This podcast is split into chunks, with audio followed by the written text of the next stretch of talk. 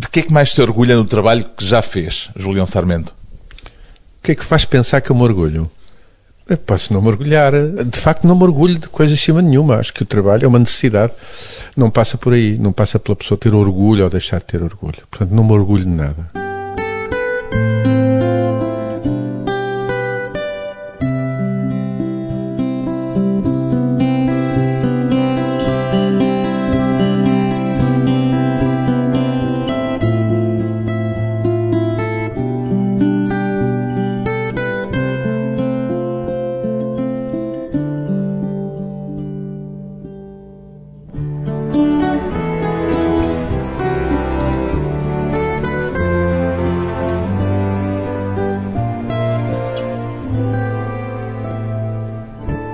Sarmento, 67 anos, artista plástico, faz pintura, fotografia, vídeo, performance, instalação. Ainda lhe falta experimentar algum meio plástico de expressão, Julião Sarmento? É, Faltam-me imensas coisas, claro. Então, não, não sou dono de tudo, não experimentei tudo. Falta... O que é que lhe falta, por exemplo? Não sei, assim de repente, a pergunta é difícil. Não sei, eu quando chegar à altura percebo porque os mídias são coisas que são utilizadas como maneiras expeditas de se chegar de uma maneira inteligente e rápida às coisas. Costumo dizer e continuo a dizer que os meios são apenas veículos eh, e não são nada mais do que isso. Os mídias são apenas veículos para chegar às coisas. E, portanto, o meio não é também a mensagem, para usar aquela fórmula batida do McLuhan? Sim, sim, o the media is the message. Claro que sim. Claro que é, mas neste caso, neste caso não é a mensagem que eu lhe estou a dar. O que eu lhe estou a dar é que o médio é apenas uma maneira prática de chegar a um, a um resultado final. E, portanto, não posso começar a enumerar, falta-me fazer isto, ou falta-me fazer aquilo. Eu já fiz tanta coisa, já fiz desde hologramas a performance, portanto não sei exatamente. Ao fim de quatro décadas de trabalho, não é? Que já leva, ainda consegue surpreender-se a si próprio? No dia em que eu deixar de me surpreender a mim próprio, dedico-me a fazer outra coisa qualquer, porque acho que é coisa. Eu acho que a coisa mais fundamental, creio que isto é uma opinião generalizada, mas se calhar até nem é, é a minha, mas eu creio que das coisas mais interessantes, absolutamente fundamentais para qualquer criador ou para uma pessoa que se dedica a qualquer atividade criativa, é ser capaz de se surpreender a si próprio. A partir do momento em que não se surpreende a si próprio, é a altura de se interrogar a pensar o que é que anda a fazer. E normalmente a surpresa vem no momento em que está perante o meio de trabalho a que está a dedicar-se ou surge-lhe nos momentos mais inopinados? Eu acho que surge nos momentos mais inopinados. A surpresa é, a páginas tantas, você olhar para qualquer coisa que realizou ou que fez e achar estranho que tenha feito aquilo, ou seja, ficar, na realidade, ficar surpreendido por ter feito aquilo. Mas essa surpresa pode ser positiva ou negativa, não quer dizer necessariamente que seja. Oh, que bom, é fantástico que fiz isto. Pode ser até uma surpresa negativa, mas é importante que essa surpresa exista porque nos permite chegar mais à frente. Senão as coisas ficavam estagnadas. Aproveita hoje mais ou menos surpresas que lhe aconteçam no trabalho que faz? Ou seja, descarta mais facilmente coisas porque são surpresas negativas ou a taxa de aproveitamento é maior e já está mais afinado com as surpresas que lhe interessam em termos artísticos? É óbvio que à medida que a idade avança, que a experiência tem, e às vezes é, é muito negativo que isso aconteça, porque eu quanto a mim falo, mas é um, o que é um facto é que nós adquirimos experiência e, e temos conhecimentos técnicos e práticos e, e teóricos que nos permitem já destrinçar o trigo do joelho de uma maneira muito mais fácil. Mas isso também acaba por ser limitativo porque nós muitas vezes não fazemos coisas que deveríamos fazer Uh, está mais condicionado, mais estamos muito enfaixado. Mais, estamos muito mais condicionados exatamente por aquilo que sabemos. O conhecimento desta maneira pode ser negativo, mas eu uh, assumo isso perfeitamente e tento evitar o mais possível, mas às vezes é Gostava de se sentir em estado de desconhecimento mais gostava, frequentemente? Gostava, gostava, gostava de ser, muitas vezes gostava de ser outra vez um jovem artista de 20 anos. Mais virgem. Exatamente, absolutamente. Em que, que é capaz de fazer muito mais asneiras, mas também é capaz de fazer coisas muito mais mais geniais. Porque se atreve, tem muito maior atrevimento. Embora eu tente ter esse atrevimento, mas não tenho 20 anos. Por exemplo, pegar em papel de embrulhar bacalhau É uma coisa que é um atrevimento de outros tempos que hoje eh, já seria mais difícil de ter? Não. Trabalhar em cima de papel de. Não, não, não foi um atrevimento. Na realidade, foi uma falta de dinheiro. Foi uma necessidade. Foi uma necessidade absoluta. Que acredita que a necessidade aguça o engenho? Ah, seguramente, muitas vezes. Eu costumo fazer isso. Eu sempre tentei ser muito parco nas coisas que utilizo e acredito que não é. A qualidade do trabalho não passa grande facilidade com que as coisas se fazem. Passa muito mais pela dificuldade. Embora isso também seja uma máxima perigosa, não é? Porque quando se diz a necessidade aguçou o engenho, vem logo alguém dizer então trabalhem sem meios. Claro que sim, é evidente, não é esse nível. É, é, muito mais uma necessidade, se você quiser, é muito mais uma necessidade intelectual do que outro tipo de necessidades. Mas uh, isso que você agora me disse, infelizmente é verdade, mas o que é que, é que eu lhe diga? É verdade, é verdade, mas não é verdade. Eu, eu, na média é que está tudo. A pessoa também não pode viver sem nada. Eu, pessoalmente, escolhi, mas é uma escolha própria ter poucos meios mas é uma escolha porque não tinha outro remédio, diga-se é bom da verdade. Mas que hoje em dia que posso, tenho muito mais possibilidades e tenho muito mais, enfim, desafogo económico para poder comprar materiais, eu prefiro trabalhar com materiais pobres. Dizia aqui há uns tempos que 99% do seu trabalho se faz na cabeça e que só 1% é feito pela mão. Costuma ficar sentado a pensar no que vai fazer a seguir e à espera que deixe sobre si o espírito daquilo que será o próximo trabalho? Sentado ou em pé, é indiferente, ou a andar, ou a correr, ou a andar. Mas lhe acontece mais? Não, não há, não há, aqui não há um não sistema. Há padrão. Não, não há um sistema de padrão. É, é quando acontece. Mas é de facto verdade, é isso. Quer dizer, quando se trabalha, a grande parte do trabalho é pensar nas coisas. Depois a resolução é evidente, isso 1% é capaz de ser um exagero meu ou de quem escreveu isso que eu disse. Mas é evidente que é como escrever uma carta, ou escrever um, um romance, ou escrever o que quer que seja o grande trabalho é você escrever e pensar aquilo que vai escrever. Depois é a mão, é automático. Mas no momento em que está com o material à frente, por vezes o material também o conduz, ou não? Claro que conduz sempre. Conduz a mão. Quando se utiliza a mão. Pode não se utilizar a mão. Mas repare, isto é, é um bocado é perverso, porque eu ia, ia dizer-lhe que o material condiciona aquilo que se faz. Mas, por outro lado, nós já somos condicionados por material. Eu escolho o material. Portanto, eu, é um exercício de, que é criado por mim. Eu escolho o material, logo escolho aquilo que me vai condicionar. Por exemplo, quando, voltando àquele exemplo, porque acho que é um exemplo que toda a gente entende muito facilmente, quando pegou no papel grosso de embrulhar bacalhau, Sim sabia que à partida esse material ia condicioná-lo num determinado sentido. Obviamente, claro que sim, claro que é um papel granuloso, é um papel que as pessoas não, não vão gostar, dizem-me que é isto, papel de embrulhar bacalhau. Mas o que é um facto é que uma resma com 200 folhas de papel de embrulhar bacalhau me custava mais barato que uma folha de papel fabriano, portanto. Isso também condicionou o Mas caminho que depois claro, seguiu. Sim. Mas condiciona de uma maneira positiva, percebe? Leva a que se descubra. Com essas dificuldades, descobrem-se muito mais coisas que provavelmente de outra maneira não se descobririam. Ficou com o tempo mais permeável ou menos permeável às surpresas que não só o material, mas a vida em geral lhe proporciona? Fiquei desde quando? Desde o início, né? comparando com o período ficando... inicial. Acho que não. Acho que não há grande diferença. Eu, por acaso, tenho uma possibilidade de encantamento muito grande ainda. E, e, Quer dizer, eu sou permeável a tudo, desde que me interesse. Se quiser, para pôr assim as coisas, não tenho problemas de permeabilidade. Outra frase sua: gosto muito de fazer coisas que estejam esteticamente erradas.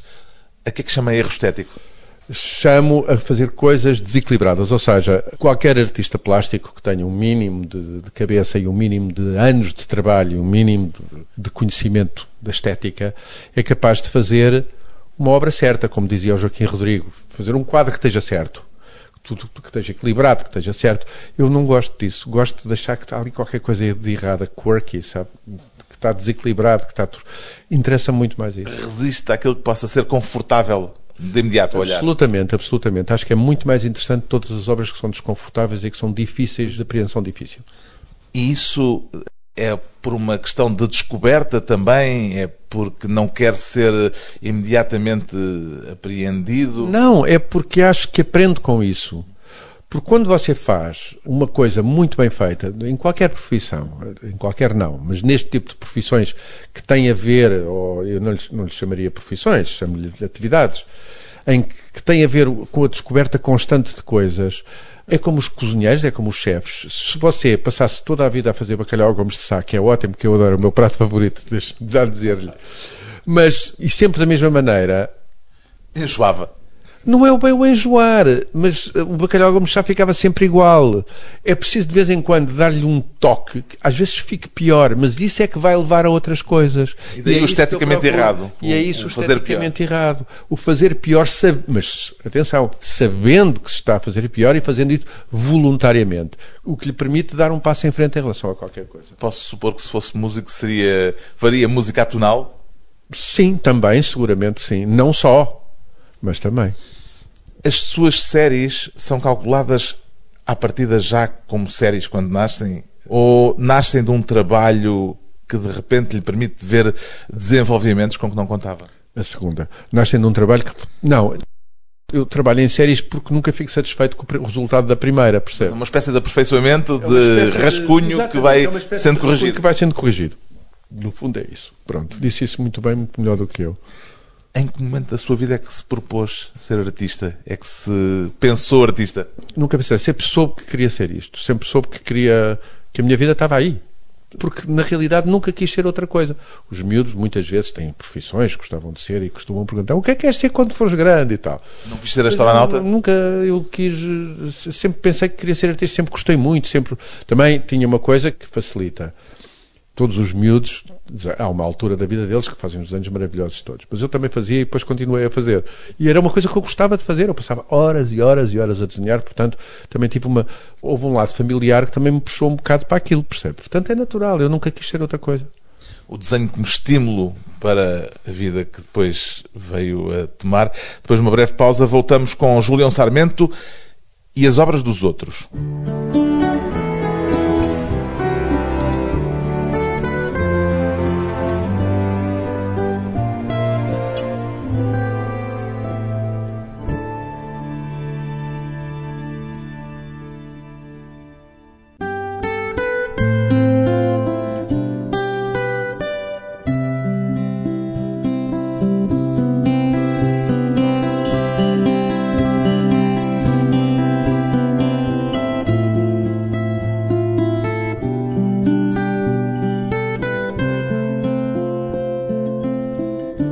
conversa com um dos mais prestigiados artistas plásticos portugueses a nível internacional.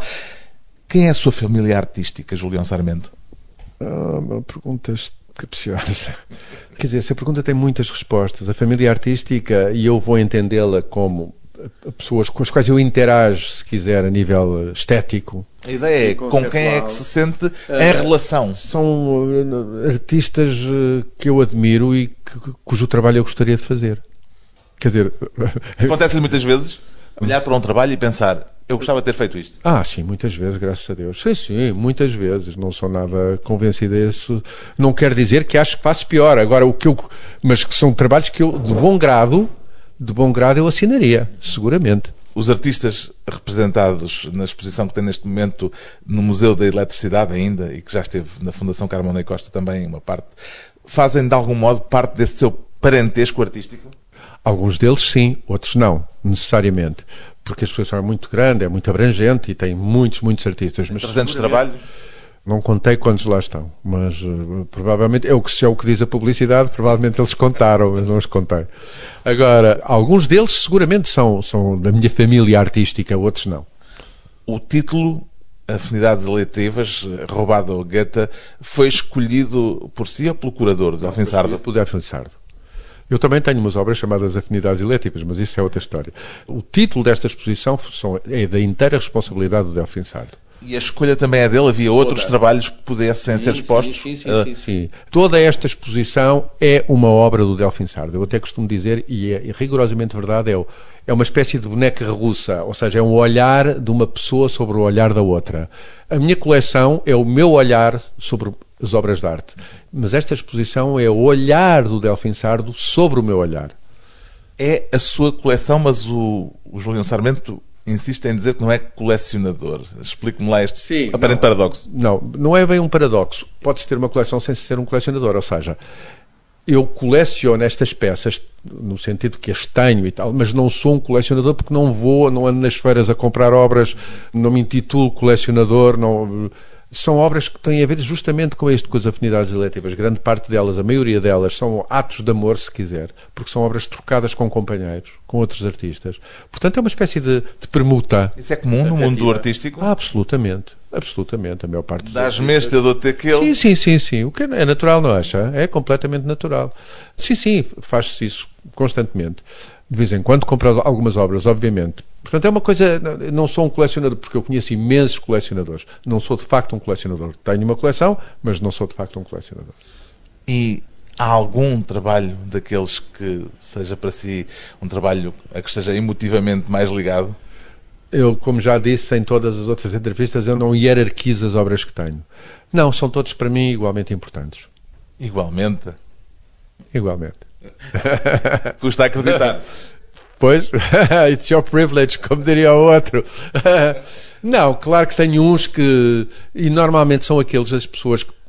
É lógico que são normalmente aqueles das pessoas que estão mais perto de mim. Por isso é que eu disse emocionalmente. Da minha, da minha família artística, é evidente. Não estava a falar de uma hierarquia Claro, artística. Claro, claro, claro que sim. Mas imagino Mas não que alguns desses. são. Não vai dizer quais são. Não, não vou dizer quais são, porque não os vou hierarquizar. Tem peças, sei lá, de Gerhard Richter, Nan Golden, Marina Abramovic, da Marina Abramovic até ali, que é amigo pessoal. Sou, conheci a Marina Abramovic eh, há muitos anos. Conheci a Marina Abramovic em Belgrado, ainda, Ainda ela- na Jugoslávia. ainda na Jugoslávia, seguramente, em 75, está a ver. Sou, conheço-a desde essa altura, desde 1975. Há muito ano. Não era ainda ela a estrela internacional Não, que é hoje. Uma, era uma jovem artista jugoslava super, super talentosa. Eu percebi na altura em que a conheci o talento brutal que aquela mulher tinha e tornei-me amigo dela justamente por causa disso. Pronto, mas eh, era de facto uma mulher de um talento absolutamente extraordinário, mas, mas era uma jo- jovem artista. Foi um dos jovens artistas para quem escreveu cartas no seu início. Sim, sim, sim, eu tenho. Eu, eu não a conheci através de carta, conheci por- porque lá estive. Mas tenho correspondência com a Marina, claro que tenho. Mas pergunto-lhe isto porque sei que escreveu cartas para uma série de artistas. Com que critério que escolhia os destinatários? Quando gostava das coisas que eles faziam. Repare, na, naquela altura nós vivíamos um bocadito isolados, para dizer pouco. se- Pronto. Em ditadura.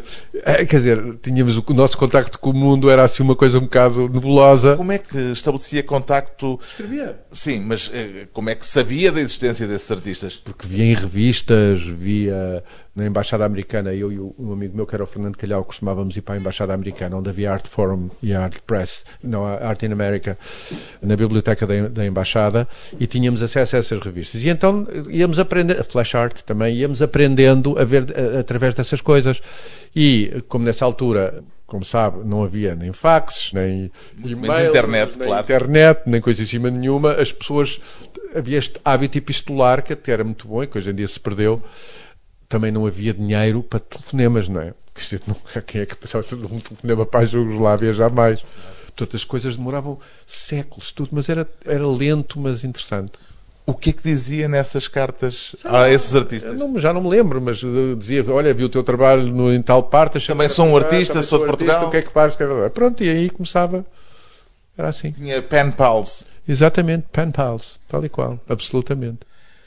E depois esse contacto estabelecido chegou a ter algum efeito, algum fruto em termos de trabalho propriamente dito? Com certeza que sim, com certeza que sim. Eu conheci a Marina exatamente através disso, porque conheci um fulano, um, um artista jugoslavo, com o qual me correspondi, depois eu fui à Jugoslávia por causa desse artista, e depois por aí conheci a Marina. Portanto, está a ver, as coisas, isto é tudo uma, uma cadeia.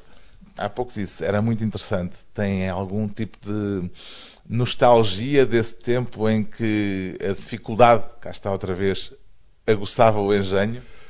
Não, eu não, não tenho nostalgia do passado, de maneira nenhuma. Eu tenho a nostalgia do futuro. Espero que ele venha rapidamente. Não, não tenho nenhuma. Quer dizer, aprecio o passado, gosto e sou capaz de, de ter um sentimento super positivo em relação àquilo que se passou, mas não sou e esforço-me por não ser nostálgico. Porque as pessoas que são nostálgicas ficam a viver no passado. Eu não quero viver no passado, eu quero viver no futuro. Nem em relação ao seu trabalho.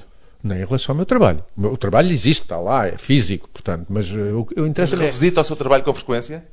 Não. Houve aquela exposição não, grande de Serralves em que foi obrigado a pegar nele. Exato. E há mais de revisito quando há exposições que assim me obrigam. Mas não, eu estou sempre a olhar para, para o que vem a seguir.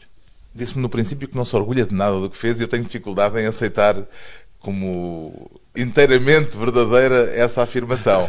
It's your privilege outra vez. Pois, eu estou a abusar do privilégio para tentar questioná-lo nessa matéria, porque é difícil imaginar que, olhando okay, para há uma passado... coisa que eu me orgulho. Há uma coisa que eu me... Quer dizer, não é bem orgulhar, mas hum, pronto. Que é, de facto, ter conseguido fazer aquilo que até eu ter feito, creio que ninguém fez. Provavelmente porque ninguém pensou nisso ou ninguém esteve interessado em fazer isso. Eu, quando comecei a trabalhar, meteu-se-me na cabeça, porque conhecia a prática dos artistas portugueses, que era, iam para o estrangeiro, iam viver ou para Paris, ou para a Alemanha, ou para não sei o quê, depois eram os artistas que estavam no estrangeiro, e depois vinham fazer exposições a Portugal. Eram os artistas que estavam no estrangeiro, mas vinham fazer exposições a Portugal. Uma coisa que se me meteu na cabeça é assim, eu não quero ser um artista assim, eu quero ser um artista exatamente ao contrário. Tenho uma carreira internacional, mas que vive em Portugal. Ou seja, vai daqui para fora e não vai para fora para vir para dentro. Isso era uma forma de marcar uma diferença ou de mostrar. Não, não era uma forma de marcar uma diferença, porque achava que assim é que estava certo. E é a única coisa que me orgulho porque consegui fazer isso. Nunca teve vontade de viver em Paris ou em Londres ou em Nova Iorque durante uns tempos? Tenho. Hoje em dia tenho. Já estou um bocado velho mais para isso. E porque o país não ajuda. Mas naquela altura não. Repare, eu cresci, cresci, é uma força de expressão mas cresci enquanto artista com a esperança de um país fantástico. Após o 25 de Abril. Exatamente. A coisa que se verificou que não aconteceu e cada vez caminha para o pior. Mas, portanto, hoje em dia, se eu fosse mais novo, garanto-lhe, se não tivesse este, o elefante que é toda uma vida por trás, porque, em que se acumulam livros, coisas, olha para o meu ateliê. Se fosse a hipótese mais novo, de ah, dar um seguramente, salto. seguramente. E para onde é que iria? Não sei, ia para os Estados Unidos, seguramente ia para a América. É onde, neste momento, sente que há uma pujança maior em termos não, artísticos? É, é, não sei se há uma pujança maior em termos artísticos, mas é seguramente o país do mundo em que as baterias se carregam com maior facilidade. Em todo caso, hoje estamos em contacto permanente com o mundo inteiro. Claro, mas uma coisa é estar em contacto permanente, outra coisa é viver no sítio. É muito, muito diferente. Sonhos que provavelmente não vai já concretizar. Eh, mas não é um sonho. Eu estou a dizer que eventualmente punha isso em hipótese mas claro que não faço, é óbvio que não. Meras fantasias, então. Depois de mais uma breve pausa, voltamos com Julião Sarmento e os segredos do mercado da arte.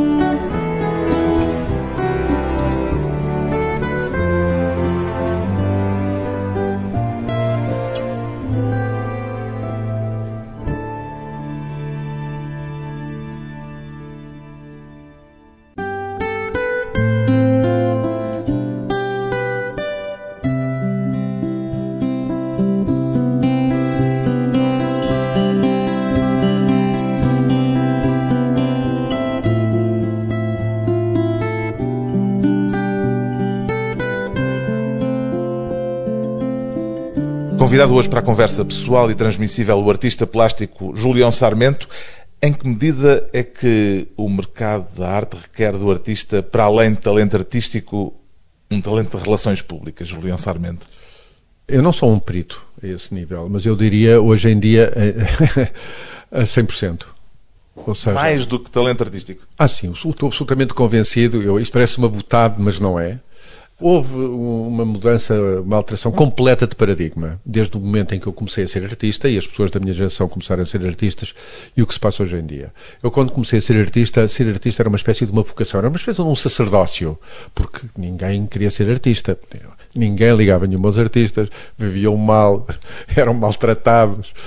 De repente, nos anos 80, com o desenvolvimento, a alteração da economia, do projeto económico mundial, os artistas começaram a ser eh, relacionados com o glamour. E os artistas eram quase como rockstars, não é? Quer dizer, de repente os artistas. Epá, ser artista que é. Damon Hirst. Isto já é nos anos 90. E isso foi crescendo, houve um crescendo brutal em relação a isso. Nos anos 90, isso chegou a um ponto brutal. E hoje em dia é é outro filme. Hoje em dia um artista é uma profissão, como ser dentista ou outra coisa qualquer. É profissão artista. Eu não sou um artista profissional. Ninguém da minha geração é um artista profissional. Hoje em dia é, é uma profissão como outra qualquer, como ser bancário ou ser, sei lá. Se correr bem, como ser banqueiro. Ou como se correr bem, como ser banqueiro. Justamente. Ou ser bancário ou banqueiro. Digamos, para 95% dos artistas é uma profissão. E como tal, o resultado, eu diria, e isto não é um atrevimento da minha parte, é uma constatação de um facto. Hoje em dia, o produto que o artista deita cá para fora, no cômputo geral, equivale a 0,5%, sendo que 99,95% são é tudo o resto. É, é o contexto, é as relações que a pessoa tem, é quem se conhece, é a maneira, os, os sítios por onde ele anda. Tá, tá, tá, tá, tá, está a descrever é uma situação de perversão do sentido da arte. Absolutamente, absolutamente. E estou-lhe a dizer assim abertamente, tranquilamente. É isso. A única pessoa a quem interessa a qualidade do trabalho é ao próprio artista, a mais ninguém. Quer dizer, e a meia dúzia de, de, de loucos, porque, digamos, a inteligência do mundo da arte contemporânea interessa rigorosamente zero. Um artista tem de saber eh, justificar a sua obra e dar-lhe uma espécie tem, de tem, aura? Uh, não, não tem, não tem nada. Não. Não, rigorosamente nada. Não, está a referir-se ao isso? que passa hoje em dia? Sim. Não, não, não, não, não tem nada. Tem que conhecer as pessoas certas, na altura certa, no lugar certo e estar no contexto certo. É a única coisa. Mais nada. Quem são os interlocutores nesse processo? Os curadores? quem manda no, no mundo da arte de contemporânea são os leilões, são as casas leiloeiras as, os grandes consórcios, as casas leiloeiras, os grandes consórcios e os colecionadores que, que, para quem as casas leiloeiras trabalham, que fazem ou desfazem a, a cotação dos artistas. É uma coisa que não tem, já não tem nada a ver com o artista himself e não tem nada a ver com o trabalho que o artista faz. É completamente irrelevante o trabalho que o artista faz. E isso perdura? Ou seja, daqui a uma década Eu espero ainda que não, continuará mas continua a haver assim... os mesmos nomes e a haver a mesma percepção de mercado em relação às obras de arte? O mercado de arte houve sempre, sempre. Provavelmente não de uma maneira tão, des, tão desvairada como há hoje em dizer dia. despodurada? Provavelmente. Como há hoje em dia. Mas sempre houve. E sempre houve valores locais. E sempre houve valores contextuais. Sempre. Provavelmente não de uma maneira tão desmesurada como há hoje em dia. Agora, se isto vai continuar ou não vai, não sei. Eu sei que isto começou no início dos anos 80 e ainda não parou. E cada vez está de uma maneira. Até que há um dia em que isto. Estou convencidíssimo que a bolha rebenta. E quando a bolha rebentar. Aí, meu amigo, quem tem unhas é que toca guitarra. Porque aí todo este castelo de nuvens que se construiu à volta disto desmorona-se, porque os investidores, as casas leiloeiras, as feiras de arte, que fazem todos estes investimentos brutais em pessoas que por uma razão ou outra são escolhidas para isso, quando a shit hits the fan, como costuma dizer, tiram todos o tapete debaixo do braço e aquilo, o baralho de cartas cai todo e quem é que fica? São aquela meia dúzia que estão nisto não por causa daquilo, estão nisto porque não têm outra maneira de estar na vida. O Julião Sarmento identifica essa meia dúzia entre aqueles que são eh, badalados hoje em dia. Não, essa meia dúzia normalmente não é badalada. Alguns serão, outros não são. Mas são artistas a sério que estão aqui, que são artistas não por causa disso, mas são artistas porque não poderiam ser outra coisa. Digamos que não são artistas profissionais. O João Sarmento teve a sua, o início da sua notoriedade internacional nos anos 80. Nesse período, também esteve associado a esse início dessa explosão claro mercantil? Que sim, claro que sim. Não de uma maneira tão desesperada, porque eu era português, os portugueses. é esta, este estigma. O Zé Portuga nunca tem essa hipótese, a não ser o Mourinho, o Cristiano Ronaldo, mas de resto, quer dizer, português. Mas claro que tive ligado a esse movimento. Não, não é porque quisesse, é porque tinha a idade, era a pessoa certa na altura certa, enfim estive vagamente ligado a isso, mas foi uma coisa que rapidamente eh, passou. Quer dizer, a arte contemporânea hoje é permeável ao marketing mais do que propriamente a valores estéticos? Não, a arte contemporânea é só marketing. Só. Pronto. É definitivo. Absolutamente definitivo. Viramos a página não então. Não é a arte contemporânea, porque ainda há alguns artistas que não pensam assim, mas eu digamos a inteligência do mundo da arte é isso. O que é que aprendeu com o Joaquim Rodrigo, Julião Sarmento?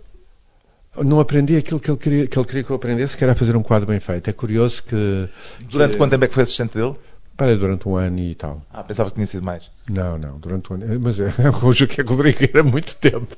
Era muito intenso aquilo. Era bastante intenso. Mas não aprendi a fazer aquilo que eu gostaria muito de ter aprendido, só por, por curiosidade, porque nas vésperas do Joaquim Rodrigo, muito pouco tempo antes dele morrer, encontrei-o na Duque d'Ávila, não me vou esquecer, e ele disse, ó oh, Julião, ainda bem que eu encontro, porque você é provavelmente a única pessoa que percebe o que é um quadro errado e um quadro certo, porque era a mania dele, quadro errado e quadro certo. Eu vou-lhe dizer, vou-lhe telefonar e vou-lhe dizer para a gente se encontrar, que vou-lhe contar o segredo de fazer o quadro certo. Depois morreu. Portanto, ficou, é, parece aquela anedota dos Monty Pronto, Python do The Meaning and Purpose of Life. Exatamente, sem saber qual era o quadro certo. Mas aprendi muita coisa, aprendi a importância da cor, aprendi muita coisa. Aprendi a necessidade de não ser barroco, aprendi muitas coisas. Foi formativo esse período para si? Foi, absolutamente. Quem foi o seu grande mestre? Foi ele ou teve não, outros? tive muitos, tive outros. Tive outros mestres. A sua tia Amélia? Sim, mas essa foi a minha mestra de outra maneira. Essa foi a minha mestra de outra, da vida. Não, o que, mas é que aprendeu com ela? Aprendi que esta vida são dois dias e temos que gozar, fundamentalmente isso. E isso é talvez a coisa fundamental, que se deve estar bem, que as pessoas devem estar bem consigo próprias e que devem aproveitar a vida a 200%. Foi fundamentalmente o que eu aprendi com ela. E que a vida é uma coisa deslumbrante e aberta e, e, e, que nos pode abrir imensas portas. E aprendeu isso pelo exemplo ou pelo que ela lhe dizia? Sobretudo pelo que ela me dizia, porque ela, coitada, já estava tão velhota que já não podia exemplificar grande coisa, mas pelas conversas que tinha não, com ela. Pensei que podia ser pela vida que ela vivia ou que ela viveu. E ela era uma mulher também, provavelmente, quer dizer, mas eu não, já a conheci, comecei a ter uh, consciência do, dela, já ela era uma senhora, uma certa idade, portanto já não, não podia acompanhar nas suas loucuras de juventude. Mas havia loucuras de juventude? Não faço ideia. Creio que sim, imagino que sim. Mas pelo menos intelectualmente era seja, uma mulher que se forma e se doutora naquela altura não era normal. Uma mulher que nasceu em 1921. A sua infância foi feliz?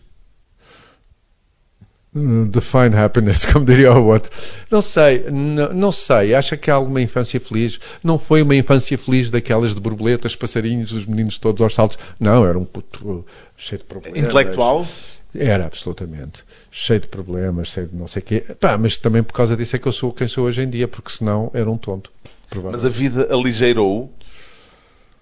Uh, de certa maneira sim, de certa maneira não. Depende. Em certas coisas aligeirou, de outras, em outras coisas não. Quando diz que a vida são dois dias, há um pouco essa ideia de que não é necessário ou é importante não ficarmos presos, eh, espartilhos ah, sim, sim. É, não, isso é absolutamente fundamental, não ficarmos presos. Eu estou absolutamente de acordo com isso. Eu acho que a pessoa deve viver a vida a 200% e a 500 a hora, se possível. O que é que está a fazer agora? Estou a falar consigo, aqui não, numa entrevista. Em termos de trabalho. Estou numa sabática, estou, tenho trabalhado durante estes três anos, trabalhei muito, muito e agora tenho de repensar a minha vida, aquilo que vou fazer para o futuro. Em termos eh, artísticos? Em termos artísticos, sim, claro. Como já lhe disse, a parte mais importante é, é o que se pensa e passa os dias uh, a se andar à a procura na lotaria de... Totobola. não, não jogo nem na lotaria nem no Totobola. Não, mas uh, não, não passo os dias a se andar. Venho ao ateliê todos os dias. Viro o ateliê é um local de trabalho, é, um, é um, uma espécie é de escritório. Casa. É, não, é, é a minha casa, é o prolongamento da minha casa. Sinto-me bem aqui. Tenho sempre milhões de coisas para fazer aqui. Mesmo que esteja em sabática. Mesmo que esteja em sabática, tenho sempre milhões de coisas para fazer aqui. Autorretrato de um artista que admira outros artistas. A coleção particular de obras de Julião Sarmento está exposta ao público em Lisboa até 3 de janeiro.